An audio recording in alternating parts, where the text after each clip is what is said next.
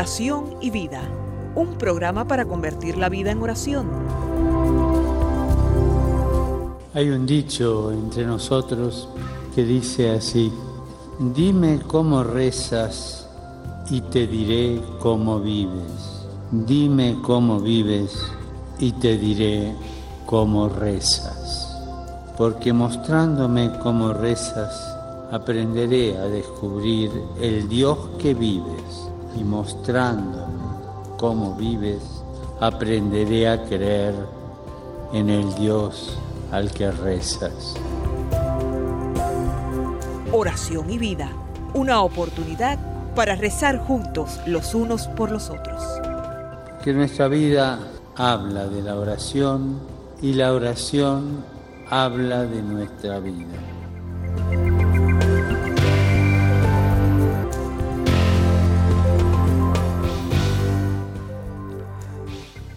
Ven Espíritu Santo, llena los corazones de tus fieles y enciende en ellos el fuego de tu amor. Envía tu Espíritu Creador y renueva la faz de la tierra. Oh Dios, que has iluminado los corazones de tus hijos con la luz del Espíritu Santo, haznos dóciles a sus inspiraciones para gustar siempre el bien y gozar de su consuelo. Te lo pedimos por Jesucristo nuestro Señor. Amén.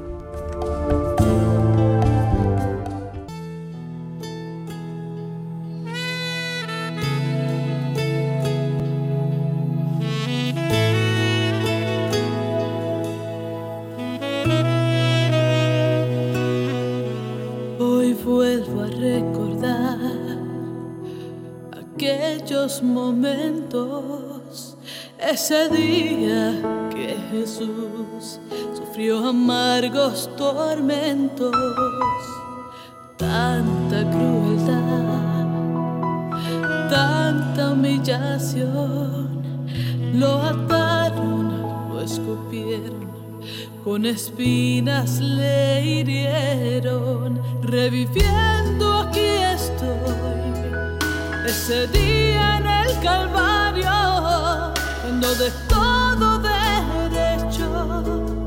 despojaron a mi amado.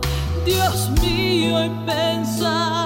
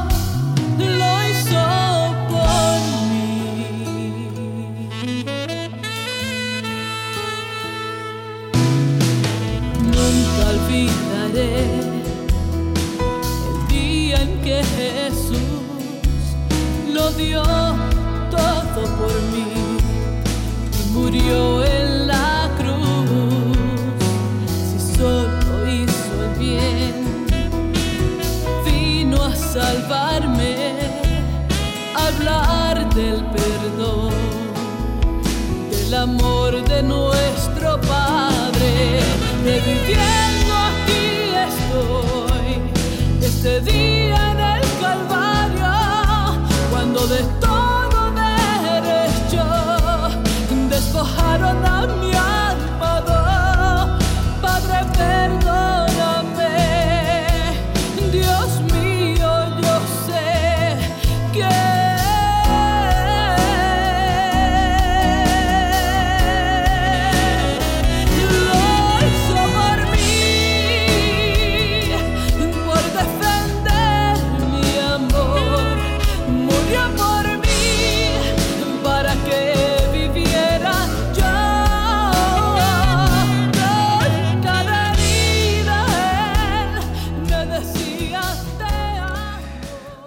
Sí, hoy es un viernes especial. Hoy es un viernes que forma parte de el triduo pascual. Estos tres días de la Semana Santa en los que acompañamos a nuestro Señor Jesús en su pasión, muerte y resurrección. Esa que celebraremos mañana en la vigilia pascual. Pero hoy es un día de duelo, es un día de recogimiento, de mirar el crucifijo. Es un día para, como dice esta hermosa canción interpretada por Doris, reconocer la grandeza de un Dios que por amor se hace hombre, que por salvarnos del pecado llega hasta la muerte y la muerte más cruel, más ignominiosa que podía existir en ese momento, morir en una cruz. Y todo eso por mí y por todos, porque Jesús muere por la salvación de todos.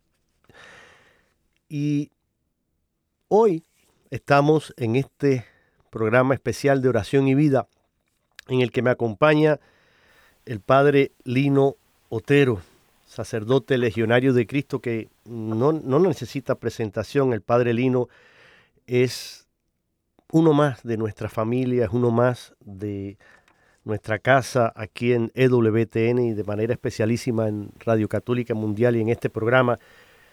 Y aunque vamos a comentar sobre esta realidad de la muerte de Jesús, de la cruz, de lo que es eh, este día tan especial, queremos también mm, avanzar un poquito en lo que ya hemos comenzado en nuestro programa anterior, tomando como base el libro del padre Antonio Rollo Marín, Teología de la Perfección Cristiana. Y estamos ahora tocando esta parte que tiene que ver con los medios secundarios para el aumento y desarrollo de la vida de la gracia.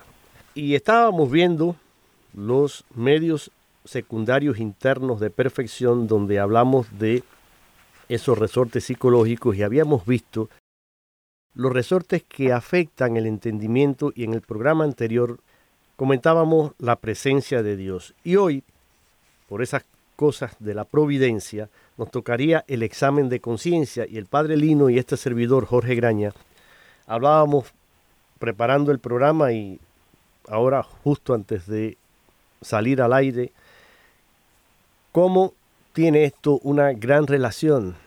Ese examen de conciencia y precisamente el día que estamos viviendo y celebrando hoy, contemplando esta muerte de Jesús en la cruz, que tiene que ver con nuestra salvación, que tiene que ver con el perdón de nuestros pecados. Recuerden esa frase de Jesús, Señor, perdónalo porque no saben lo que hacen. Entonces, vamos a ver lo que es en realidad este examen de conciencia y cómo debería servirnos para acercarnos más a esa perfección cristiana, a ese estado de gracia y a mantenernos siempre en un camino de amistad con Dios y con nuestro Señor. Padre Lino, muchísimas gracias en nombre mío, en nombre de toda nuestra audiencia. Estos días son bastante ocupados en las parroquias, hay muchas actividades, hay muchas celebraciones y a pesar de todo, usted ha querido estar con nosotros y, y nos regala estos 55 minutos también, así que se lo agradezco de corazón y le doy la palabra. Muchísimas gracias, Jorge. Exactamente como has dicho, estos días son hermosísimos en que estamos celebrando el triduo sacro, la pasión, muerte y resurrección de nuestro Señor.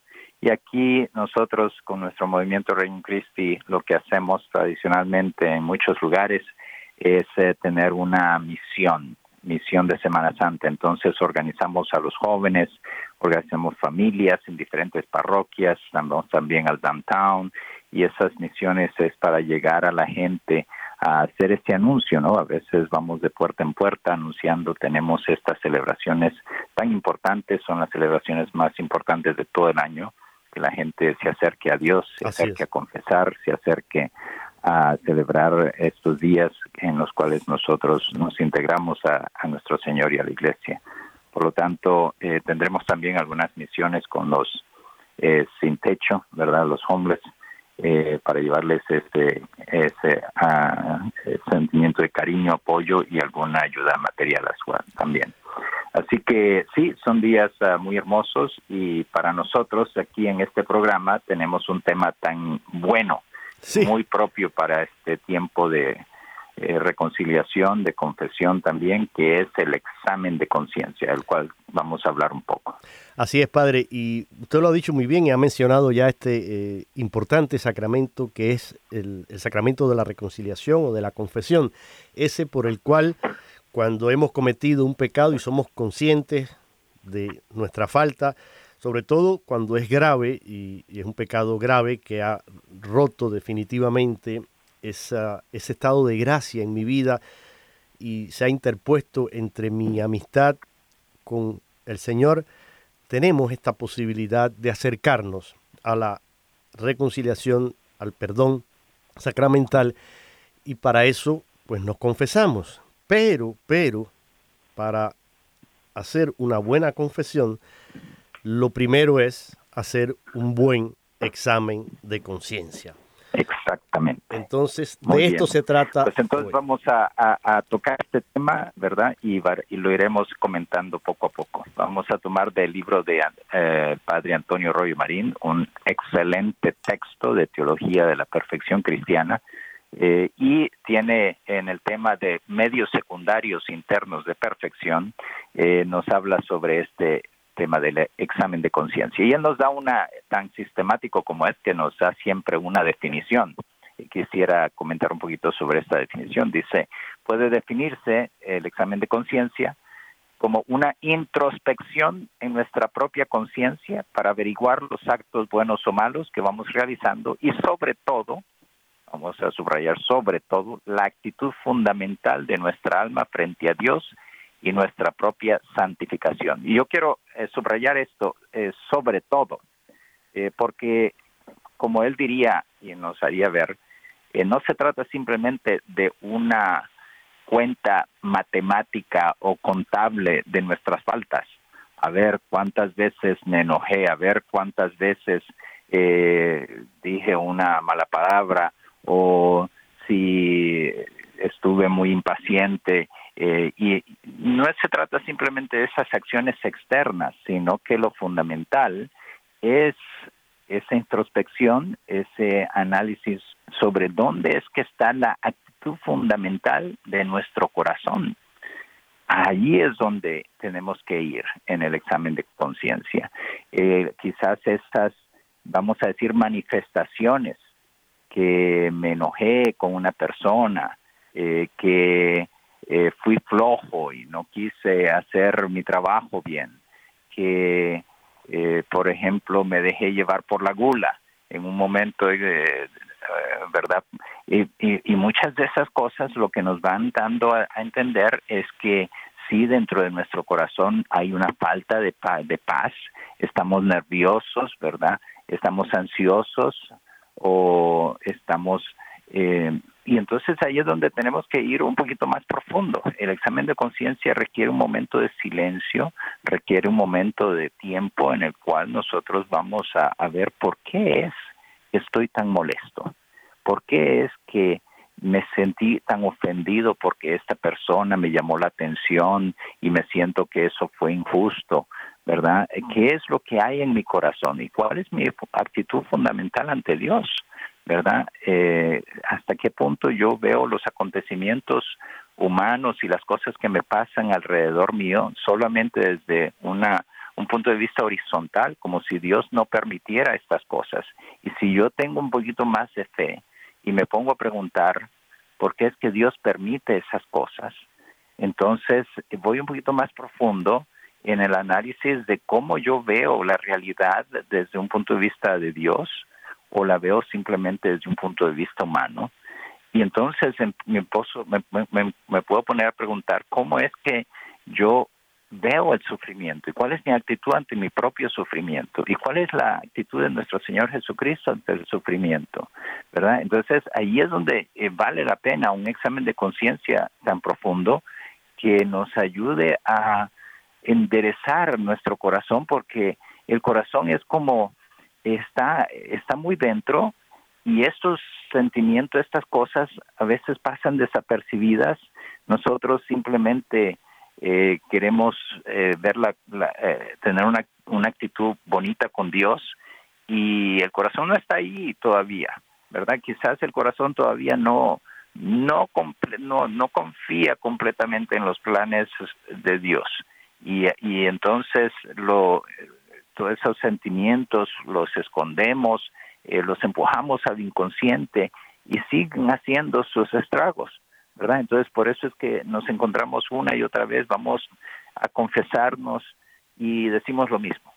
Claro, porque no crecemos espiritualmente, terminamos al final un poquito descorazonados, vemos las historias de los santos y todo eso como personas muy especiales que a lo mejor Dios les dio una gracia especial que a nosotros no nos va a dar y por lo tanto eso de la santidad se vuelve inaccesible. Y es por eso que San Ignacio de Loyola decía que de todos los ejercicios espirituales, el más importante es el examen de conciencia. ¿No? Porque es el examen de conciencia que nos ayuda a analizar dónde es que estamos y por lo tanto rectificar nuestra orientación ante Dios y por lo tanto poder hacer los cambios necesarios. Exactamente. Y si alguien sabía de estas cosas, era el propio San Ignacio de Loyola. Y es muy interesante, Padre Lino, que San Ignacio distingue dos momentos, dos tipos de exámenes, dice el general y el particular. Entonces, Así es, a ver, a ver qué, qué, y qué es el examen particular. Exacto, bueno, pues mire, según palabras del propio San Ignacio, el examen particular contiene tres tiempos. El primero, que es preventivo, dice él, hacerlo en la mañana, levantarse proponiendo enmendarse de la falta concreta que se quiere evitar. Un segundo momento sería mm, al mediodía, por ejemplo, después de hacer, no sé, un, almuerzo, pues reflexionar y volver a revisar ese primer examen que hicimos.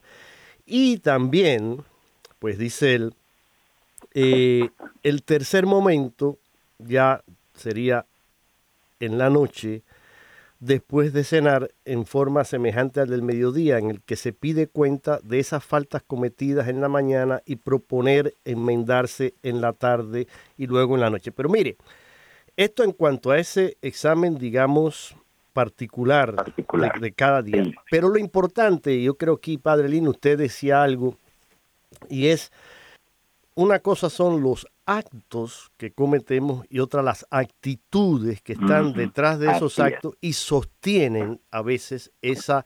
Así eh, es. Eh, eh, o sea, hacen posible que permanezcamos en ese, en ese pecado. Una cosa... Y, ahí lo has dicho muy, muy, muy interesante, ¿verdad? Cuando has dicho que el pecado, el, el, perdón, el examen particular, ¿verdad? Una falta concreta, ¿verdad? Dice es un defecto determinado que se trata de extirpar. Los grandes santos en Pasión de Cristo nos dice, si nos enfocamos en todos a la vez, ¿verdad? Claro, uno puede hacer un examen general de todas las faltas, ¿verdad? Yo puedo caer en la mentira, puedo caer eh, incluso a, alguno que le cae la tentación de robar algunas cosillas o, o decir malas palabras o enojarse o, ser muy flojo, entonces eh, la gula, y entonces una, una persona puede decir, bueno, son tantas cosas Y lo que San Ignacio dice es que hay que enfocarse, hay que enfocarse.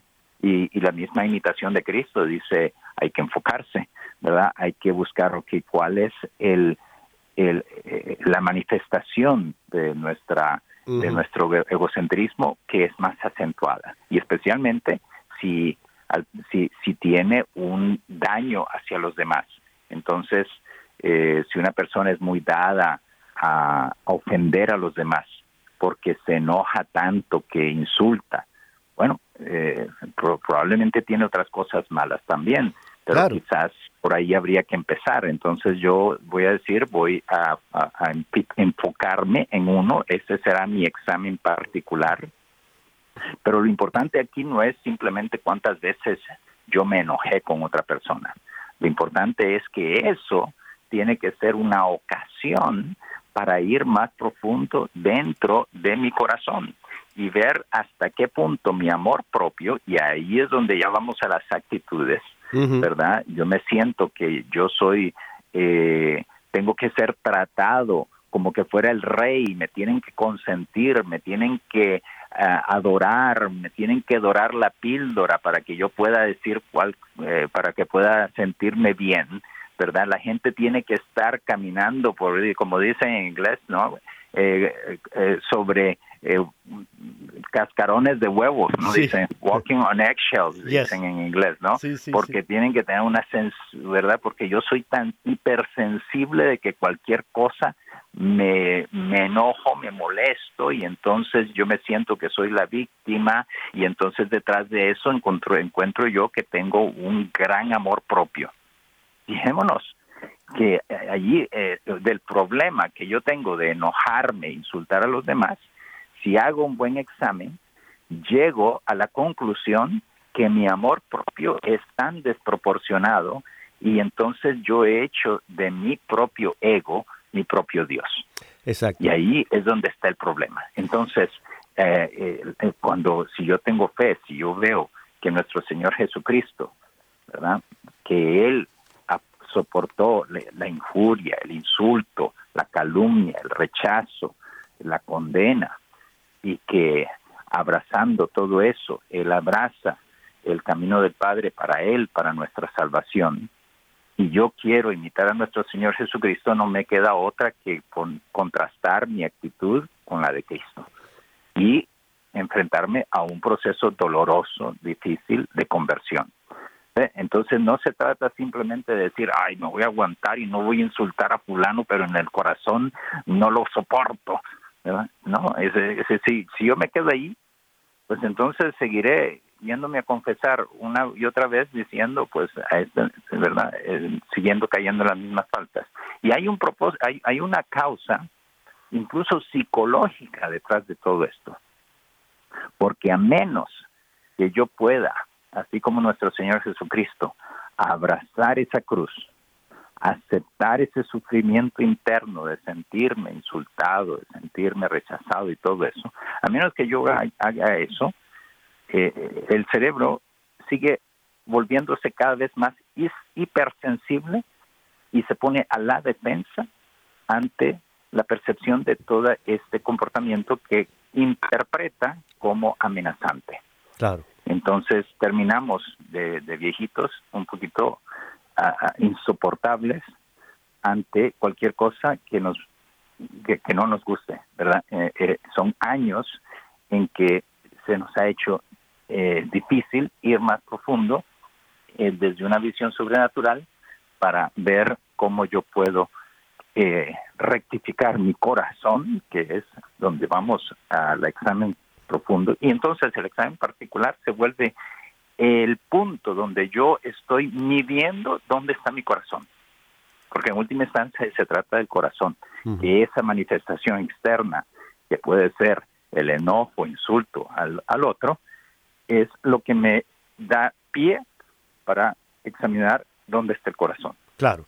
Mire, en definitiva, cuando estamos hablando ahora aquí de examen de conciencia, y simplemente lo que estamos compartiendo con ustedes es que la persona lo que trata de hacer es examinar su alma en oración ante Dios a la luz de, la palabra, que es la, la, la Sagrada Escritura, a la luz de las enseñanzas de la iglesia, a la luz de los mandamientos, pero todo esto lo hacemos también sin angustiarnos, sin que esas culpas nos creen tampoco eh, un, un, sentimiento de, no sé, uh, la palabra no me viene, pero diríamos, no, no hay por qué, repito, sentir temor, sentir angustia, al contrario, este examen de conciencia lo hacemos a la luz también de la misericordia de Dios, sabiendo que si somos sinceros, si con humildad reconocemos nuestras faltas, el perdón está ahí y Dios está siempre dispuesto a recibirnos, a perdonarnos. Pero usted mencionaba algo que quiero ahora también aquí recalcar hablando de este examen de conciencia, y son dos dimensiones. Es en cuanto a mi relación con Dios, pero también en cuanto a mi relación con los demás que son mis hermanos, porque precisamente ayer, jueves santo, celebrábamos el sacramento de la institución de la Eucaristía, pero también fue el momento en que Jesús nos dijo, ámense los unos a los otros como yo los he amado. Ese es mi mandamiento nuevo, que se amen los unos a los otros como yo los he amado. Entonces, cuando yo hago este examen de conciencia, lo hago no solo en relación con Dios, sino también con mis hermanos. ¿Cómo he vivido yo este sacramento del amor? Que es lo que usted nos estaba eh, diciendo. E-, exactamente, muy, muy bonito como lo has puesto. Es, eh, están las dos cosas tan unidas, ¿verdad? Claro, una no puede prescindir de la otra. Sí, porque, exactamente, porque, y, y, nosotros nos podemos engañar, ahí es donde un examen superficial uh -huh. de, de conciencia eh, nos lleva a justificarnos, ¿verdad? Si yo puedo sentir de que yo quiero mucho a Dios porque pues yo voy a misa, cuando estoy a solas con Él, soy muy devoto, ¿verdad? Este, me, incluso puedo tener sentimientos bonitos y voy a las alabanzas y todo eso. Y por el otro lado, soy hipersensible a que me traten de cualquier manera que no me gusta.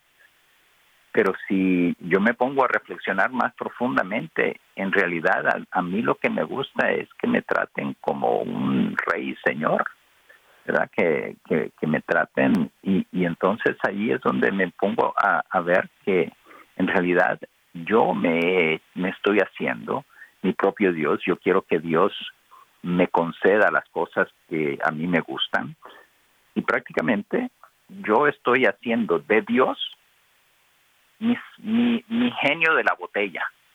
Cuando yo voy a la oración, yo lo que quiero es que me resuelva mis problemas, ¿verdad? Así como que yo frote el genio de la botella, ah, sale sí. el genio y me dice, amo, ¿qué es lo que quiere que, usted, que yo haga?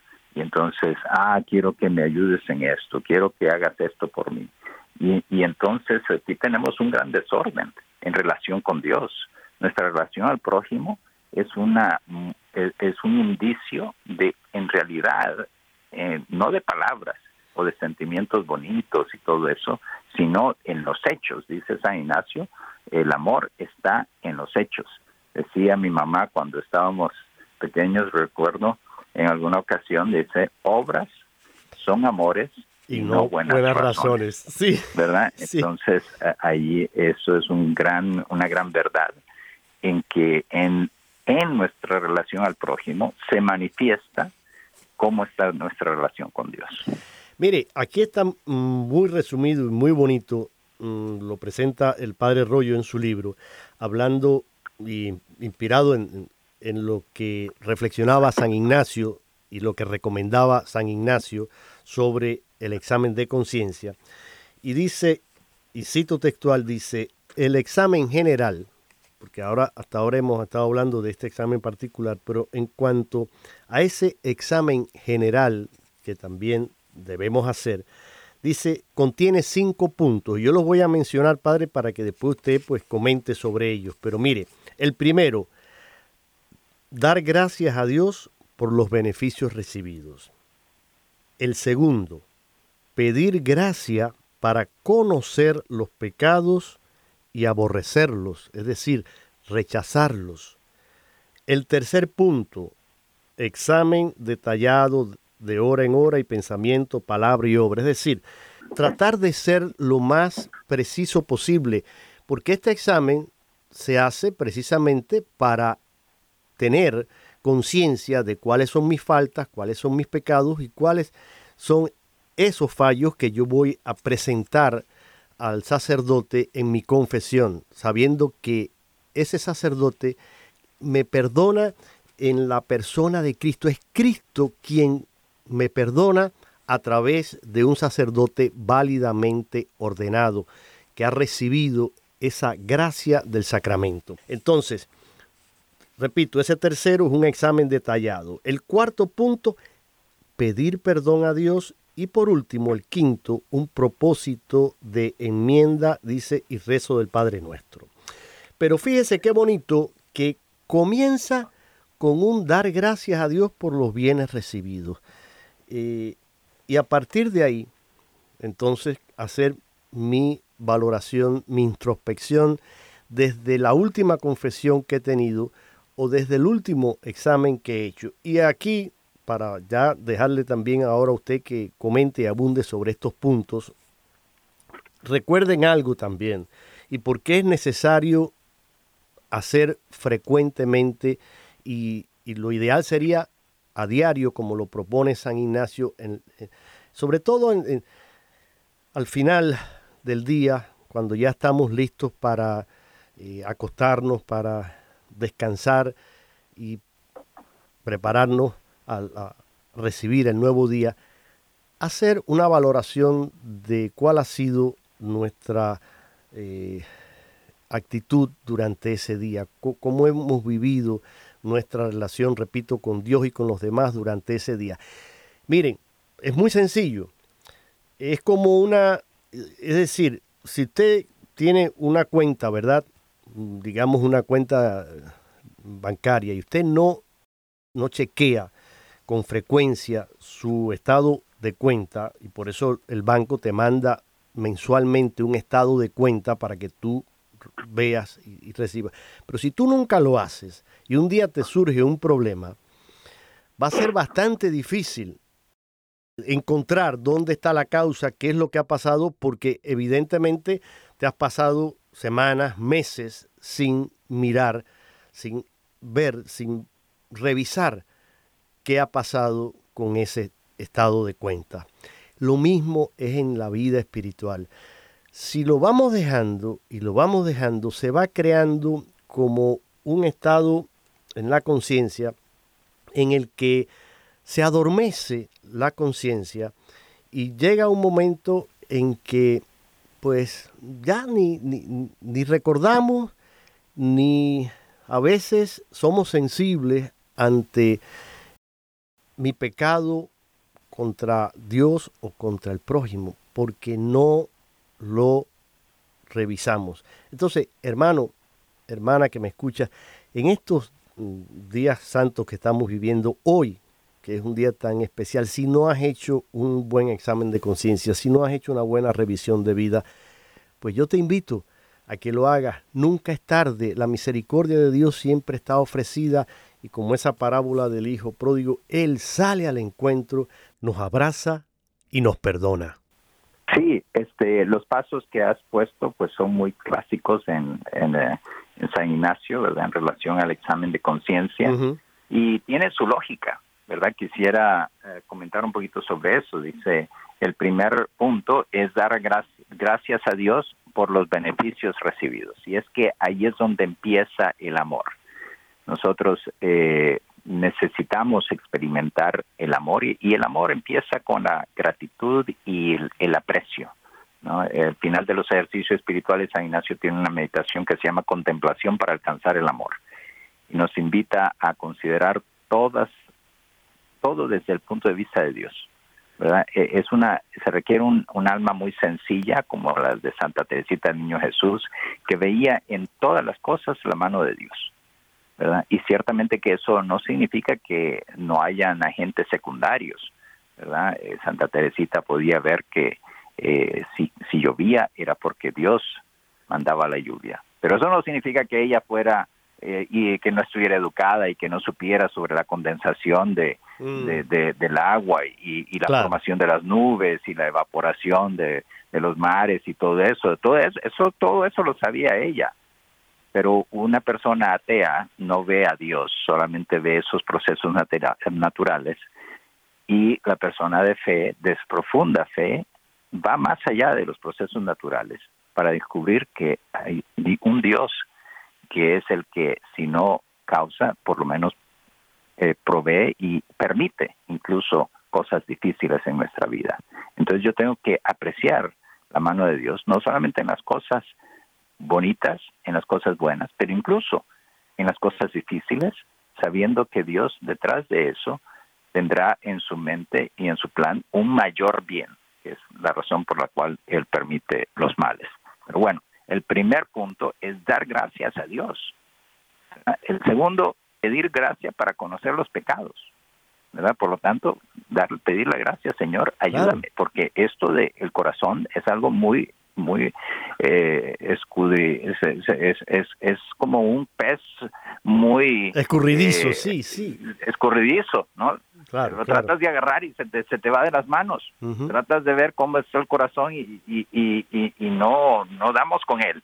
claro. ¿verdad? No, claro. Porque, porque no queremos ver nuestra, nuestro pecado, no queremos ver hasta dónde nuestro corazón está tan egocéntrico, ¿verdad? Y, y entonces nos justificamos y, y nuestra mente va por ahí porque es, es nuestro, nuestro eh, aparato de defensa, mecanismos de defensa que simplemente quieren evitar el que nosotros, nuestro sentido de identidad se vea dañado y vernos como realmente somos y verdad y entonces nos queremos aparentar ante una mejor luz ante nosotros mismos Sí, claro, que nos dar- pedir engañamos. la gracia a Dios que, que nos dé la gracia para hacer tener y, la- y eso es la humildad para vernos como somos la, la humildad es la verdad el soberbio se, se cree que es mejor de lo que es Así y es. ahí es donde está la mentira la soberbia es una mentira sobre nosotros mismos entonces, eh, el tercer punto dice examen de detallado de hora en hora y de pensamiento, palabra y obra.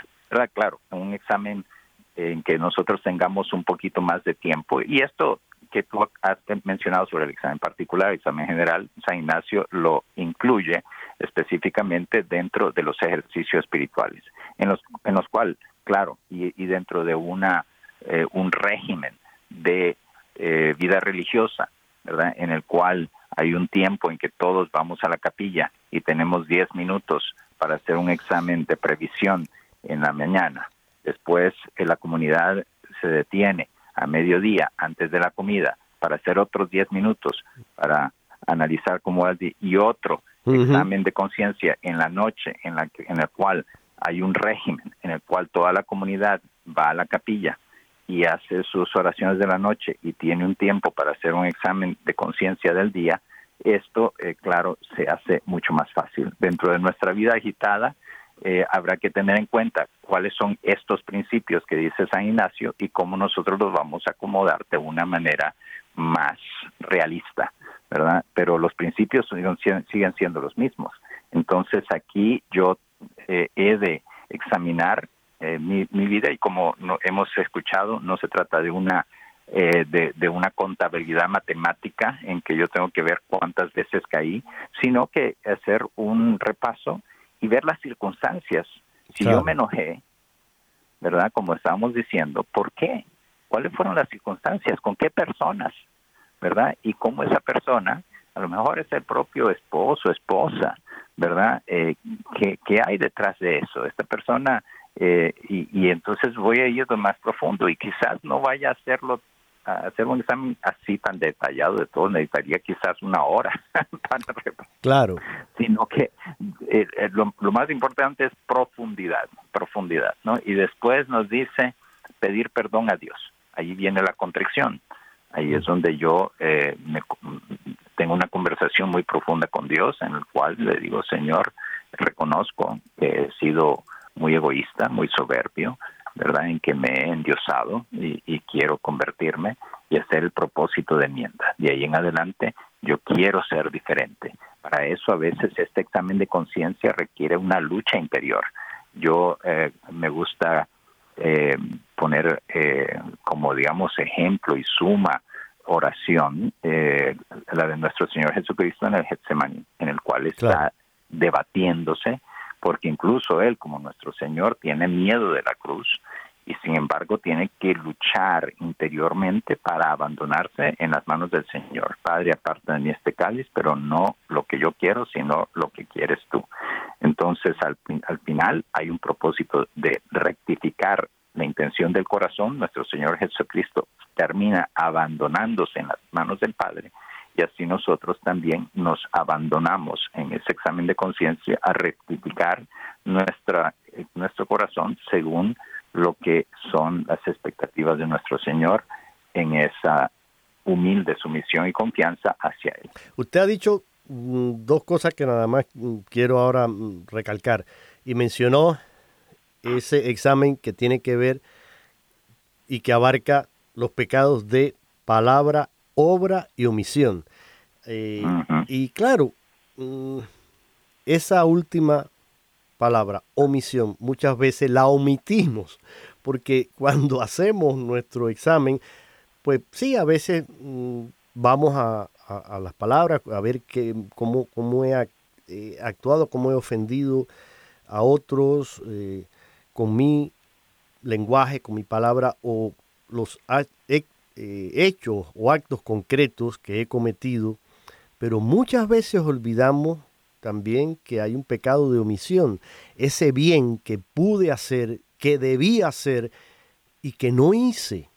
¿Por qué? Por negligencia, por vagancia, porque decidí que era más importante mi tiempo y egoístamente eh, negué quizás mm, compartir con un enfermo, visitar un amigo, hacer una llamada que debía haber hecho para reconciliarme con un familiar, con un amigo, con un compañero de trabajo. Que, eh, qué importante este tema que estás tocando, ¿verdad? En el cual eh, muestras cómo eh, a veces nosotros no respondemos a las llamadas del corazón cuando sentimos que yo debería de hacer esto, porque de, eh, eh, hasta cierto punto podríamos decir que hay cosas buenas que no hacemos, que es imposible que podamos hacer.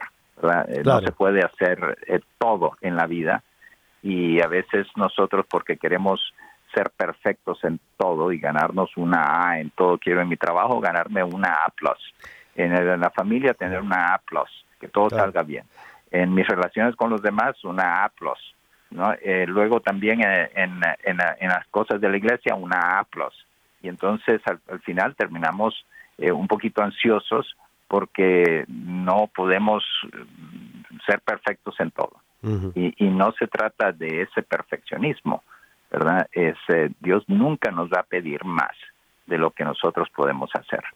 ¿verdad? Y habrá cosas buenas que nosotros no tendremos ni el tiempo, ni la posibilidad, ni las fuerzas eh, de hacer.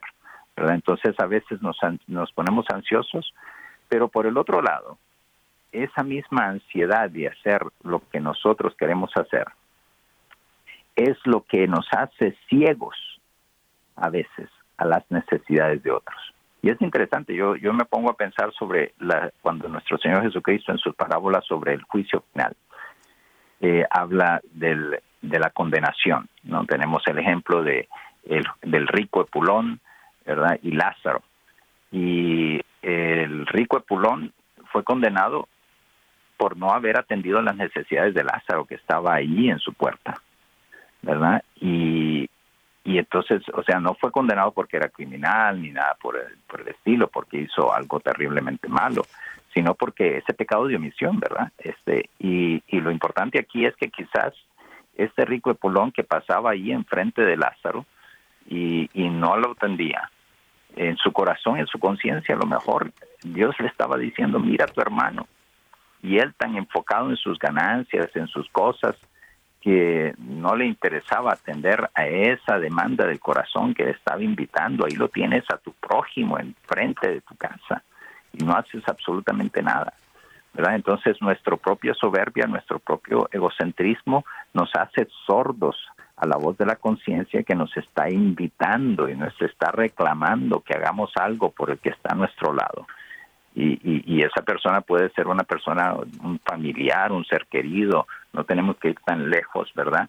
Pero a, eh, a esa omisión, ¿verdad? El que nuestro egocentrismo calla la voz de la conciencia, que nos invita a hacer algo por las demás, especialmente el que está a mi lado, ese pecado de omisión eh, es, es, es ciertamente muy serio. Muy serio. Sí, es que a veces lo que usted acaba de decir no, nos consume la soberbia y el egoísmo. Entonces, cuando nos dejamos dominar por ambas cosas, pues evidentemente la conciencia se nubla a tal manera que por eso es tan necesaria eh, el ir con humildad ponernos en oración pidiendo la luz del Espíritu Santo para que nos ilumine, para que rompa esa tiniebla del corazón, esa tiniebla de nuestra conciencia y podamos ver con claridad dónde hemos fallado y qué debemos hacer, porque no se trata solo de hacer el examen, confesarme, tiene que haber también un propósito de enmienda, un deseo de decir a partir de ahora voy a, voy a cambiar, voy a mejorar, voy a luchar con toda mi fuerza. No es que vamos a lograrlo de, de la noche a la mañana. Hay pecados, hay situaciones que necesitan más tiempo, que hay que trabajarlas y para eso, además de la confesión, está también la dirección espiritual. Y por eso podemos ir entonces eh, con un buen director espiritual y que Él nos vaya ayudando a superar esos momentos y a profundizar en ese deseo de conversión. Pero estamos ya casi llegando al final de, este programa en el día de hoy. Y hablábamos, Padre, de que todo esto, miren, es un día en el que esta reflexión que hemos tratado de compartir con ustedes partiendo de este hermoso libro Teología de la Perfección Cristiana de Rollo Marín. Deberíamos también llevarlo a la meditación frente a la cruz. Muchos de ustedes van a participar hoy en la celebración del Viernes Santo, el único día durante el año en el que no celebramos la Eucaristía. Hoy todo se hace en silencio, entramos en, en silencio y veneramos la cruz y vamos a escuchar esas palabras que dicen, miren el árbol de la cruz donde estuvo clavada la salvación del mundo. Venid y adorémoslo. Entonces, vamos a mirar la cruz como, como la miró Pablo y como lo, lo, lo intuyó este apóstol que de perseguidor de los cristianos se convirtió él mismo en un ferviente cristiano y en un eh, apóstol de Jesucristo. Y cito aquí ahora, Padre, para ir terminando y que usted nos, nos, dé la bendición y cerramos con una canción hermosa sobre la cruz. En una meditación que hacía eh, nuestro recordado Benedicto XVI, eh, hablando sobre la teología de la cruz en San Pablo, decía él, en el encuentro con Jesús, a Pablo le quedó muy claro el significado central de la cruz. Comprendió que Jesús había muerto y resucitado por todos y por él mismo. Ambas cosas eran importantes. La universalidad, Jesús murió realmente por todos, pero también la subjetividad murió también por mí. En la cruz Por tanto, se había manifestado ese amor gratuito y misericordioso de Dios. El tema de la cruz de Cristo se convierte en un elemento esencial y primario en la predicación del apóstol. El ejemplo, el ejemplo más claro es la comunidad de Corinto, frente a una iglesia donde había tanto desorden y escándalo. Pablo se presenta no con palabras sublimes y sabiduría, sino con el anuncio de Cristo y de Cristo crucificado, su fuerza no está en un lenguaje persuasivo, sino paradójicamente la debilidad y la humildad de quien confía solo en el poder de Dios. recordemos, y con esto cierro citando él las palabras textuales de San Pablo, la predicación de la cruz es una necedad para los que se pierden, más para los que se salvan. Para nosotros es fuerza de Dios. Esto es hermoso, hermano, la, cruz es fuerza de Dios. Quiso Dios salvar a los creyentes mediante la necedad de la predicación. Así, mientras los judíos piden señales y los griegos buscan sabiduría, nosotros predicamos a Cristo crucificado, escándalo para los judíos y necedad para los gentiles. Busquen la carta, primera carta de Pablo a los Corintios y medítenla en este día. Padre, gracias por estar con nosotros y por favor, eh, denos su bendición. Que la bendición de Dios Todopoderoso, Padre, Hijo y Espíritu Santo, descienda sobre ustedes y con ustedes permanezca siempre. Amén. Amén. Tengan todos una feliz celebración de la Pascua. Un abrazo, Padre, también a usted y a todos nuestros Radio Escucha. Ya nos encontraremos la próxima vez celebrando entonces la resurrección. Los dejo con esta hermosa canción en la voz de Nana Angarita abraza la cruz. Si Jesús no te ha sanado y tu dolor sigue, y tu debilidad se sigue manifestando, yo quisiera que te dieras cuenta que lo que tienes no es dolor ni soledad, es cruz. El dolor y la soledad matan, pero la cruz se convierte en vida en anuncio de resurrección. La cruz es algo incomprensible y duro. Tal vez es tu complejo, tus miedos, tu enfermedad, tu pobreza, tus heridas. Pero yo me atrevo a decirte que abraces tu dolor como cruz y abrazarás al mismo Jesús que está en ella. Abraza y en ella abraza a Jesús. Para que terminen las tinieblas. Y así amanezca la luz.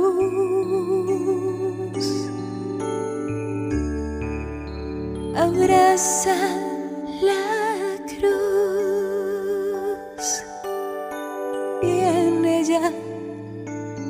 abraza Jesús. Para que terminen las tinieblas. Y así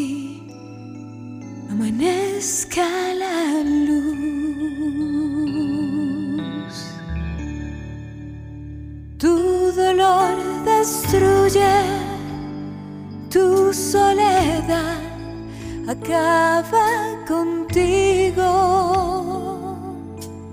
Mas los abrazas como cruz, te llevan a la resurrección.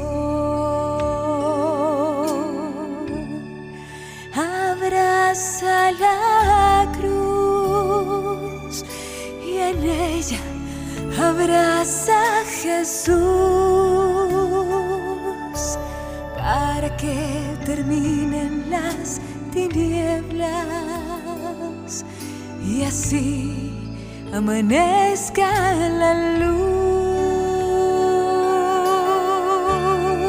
Abraza la cruz y en ella abraza Jesús